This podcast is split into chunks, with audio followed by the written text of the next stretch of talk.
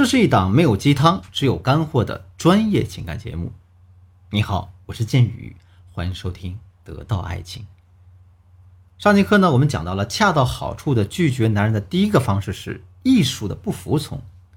在这个方法当中，我们提到两点：第一点呢是不要完全拒绝男人于千里之外；第二点呢是要使用调情战术来拒绝男人。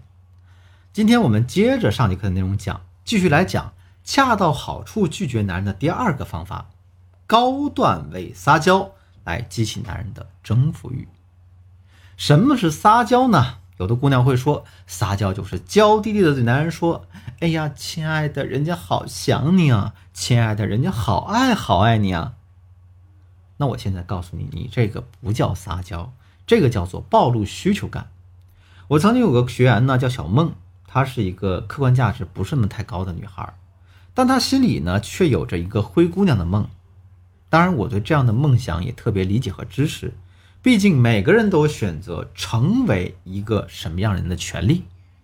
可这个问题的关键在于，咱们选择之后得必须努力呀，努力的方向不能是南辕北辙嘛。所以，对于小梦的情况，其实我是又生气又心疼。她确实找了一个客观价值比她高了几倍的男朋友。可是刚交往一个月，他就开始问人家的收入情况和公司的规模，而且呢，他还一直吵着闹着撒娇，让男人去给他买 Tiffany。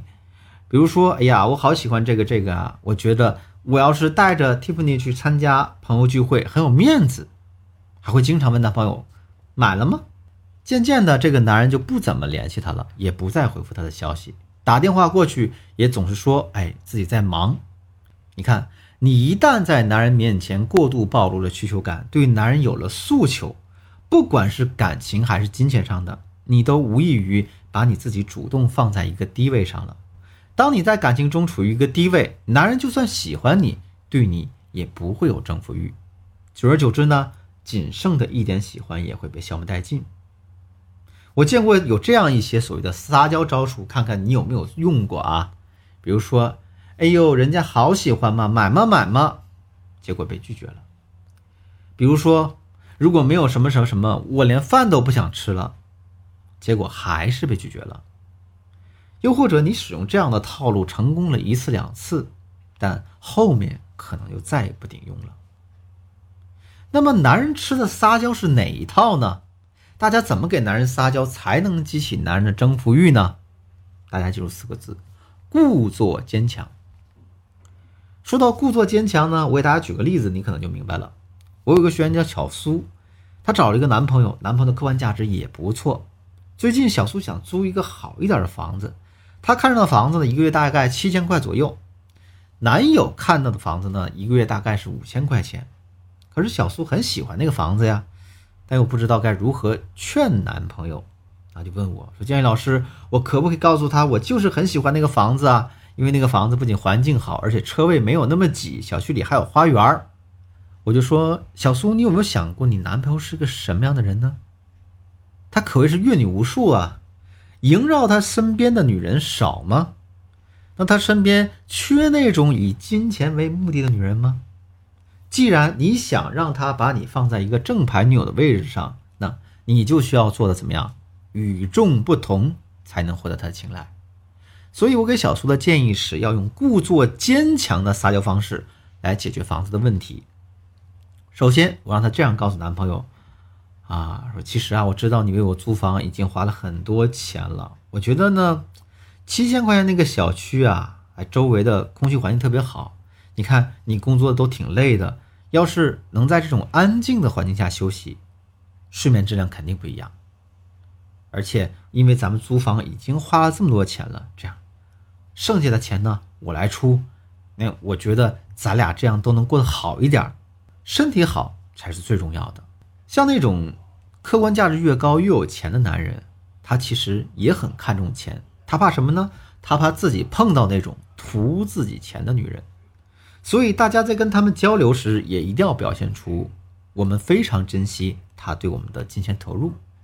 当你故作坚强的提出剩下的钱你来补上的时候。就能立马消除男人的警惕心理。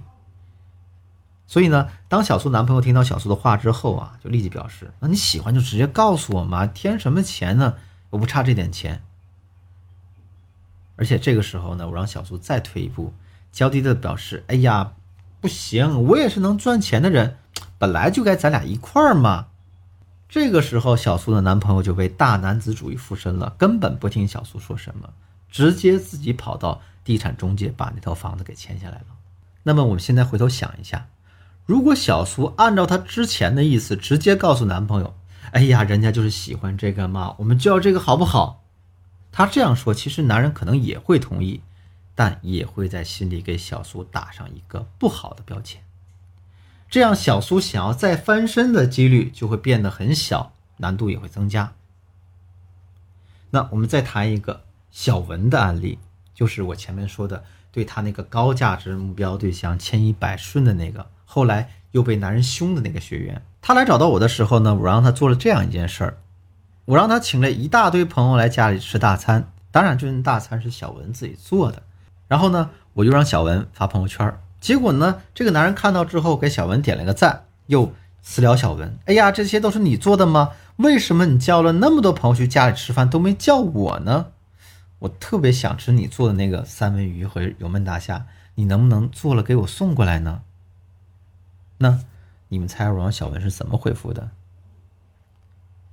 我让小文给他发了这样一条语音：“哎呀，看来你对我的手艺还是蛮认可的嘛。不过我和我的朋友出去玩了呢，不在家里。你这次啊没有这个口福了。”那男人又急切的回：“那你什么时候回来？我来接你吧。”这个时候，我让小文就不再继续回了。等过段时间再发一个玩的很嗨的朋友圈，让他看了之后。着急之后再回，因为我们这就是从侧面吊男人的胃口，把他的胃口吊足了，这样我们投喂进去的食物，他才觉得是最香的。而这样子的温顺和温柔，才是男人真正想要的。好了，今天的课程呢到这就结束了，我们再来一起回顾一下今天我讲的内容。首先，大家以后不要再用低段位的撒娇了啊！不要以为用娇滴滴的语气向男人要这要那。就能成功？我告诉你，这不是撒娇，这是暴露需求。其次呢，撒娇正确的打开方式是故作坚强，特别是呢，我们面对价值越高的男人，这招就越有效。不要总想着贪图别人钱，别人又不傻，反而呢，我们要处处表示我们珍惜他的金钱投入，自己可以与对方一起参与这种花销。有了这样的想法表达，男人才会真正的珍惜你。最后呢，我希望姑娘们呢不要做千依百顺的女人，而是要做那种把男人胃口吊足了才给他们东西吃的女人。如果你觉得建宇老师讲的内容对你有所帮助呢，你可以多多转发，也可以分享给你身边需要的朋友。如果你的情况问题比较复杂，急需专业帮助的话，可以添加我助理的微信：w e n j i 八零，文姬的全拼八零。把你的情感困惑告诉给我们，我们一定有问必答。好了，今天的节目就到这里，我是剑宇，我们下期再见。